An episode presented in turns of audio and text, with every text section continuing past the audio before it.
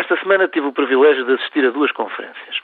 No mesmo espaço, a Fundação Carlos de Gulbenkian e praticamente sobre o mesmo tema, Sociedade do Futuro e Inovação, falaram na quarta-feira Bill Gates e na sexta Manuel Castells. Escusado será dizer que, sendo ambas por convite, a de Bill Gates ocupou o grande auditório e a de Castells o pequeno. A diferença reside, está bem de ver e diz muito do mundo em que vivemos, na exposição mediática de um e do outro. Mesmo Castel sendo uma inteligência privilegiada e a sua presença se integrar em mais uma das excelentes iniciativas do Presidente Sampaio, nada pode competir com o poder de atração do homem mais rico do mundo. Seria necessária uma longa dissertação sobre psicologia, manifestamente desajustada dos passos e objetivos desta crónica, para perceber o misto de inveja e esbacamento parolo que faz os homens de sucesso arrastar multidões.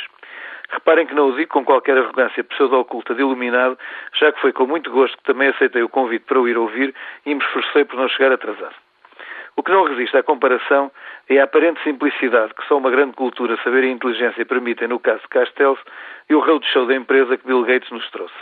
Digo isto sem qualquer estado de alma, pois tenho igual admiração pelos que sabem pensar o mundo e por aqueles que com intuição, vivacidade ou mero desplante o vergam à sua vontade. Claro que a diferença muito marcada entre ambos é também uma diferença geográfica. Europa e América têm diferentes formas de viver a vida e conduzem-se por padrões organizativos diferentes. Habituado que estou ao universo em que me movo, prefiro o Estado social ao individualismo voluntarista, mesmo quando bem intencionado. Sou capaz, no entanto, de reconhecer o risco das derivas e tanto temo a instabilidade fruto de desigualdades gritantes ancoradas no individualismo egocêntrico e predador como desconfio de coletivismos sufocantes da liberdade, quer se justifiquem na razão do Estado, quer nas ideologias dos amanhãs que cantam. Neste contexto, os palestrantes que me animaram a semana merecem por igual o meu respeito e ambos ouvi com interesse. Não pude deixar de anotar os pontos de convergência. Se para Castells a saúde e os médicos em particular são elementos determinantes da sociedade em rede do futuro, para Gates o objetivo primeiro é a luta contra a doença onde ela mais dói, entre aqueles que nada têm para se defender. Os milhões que a Fundação Bill e Melinda Gates vertem para a luta contra a malária, a sida e a tuberculose no terceiro mundo são de molde a encher de vergonha os responsáveis políticos da Europa e América desenvolvidas. Estes continuam a olhar para a África como se fosse um terreno de caça onde é normal a esperança de vida à nascença dos autóctonos se quedar pelos 40 anos.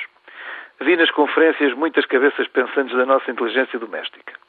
Não pude deixar de me interrogar sobre o que pensariam os que ainda ontem escreviam que a saúde é uma despesa a urgentemente cortar em homenagem à competitividade do tecido empresarial. Acreditando nas sociedades solidárias, permite-me a ingenuidade de pensar que a vida plenamente vivida é bem mais importante que trocar de automóvel todos os anos e só existe num quadro de justiça social.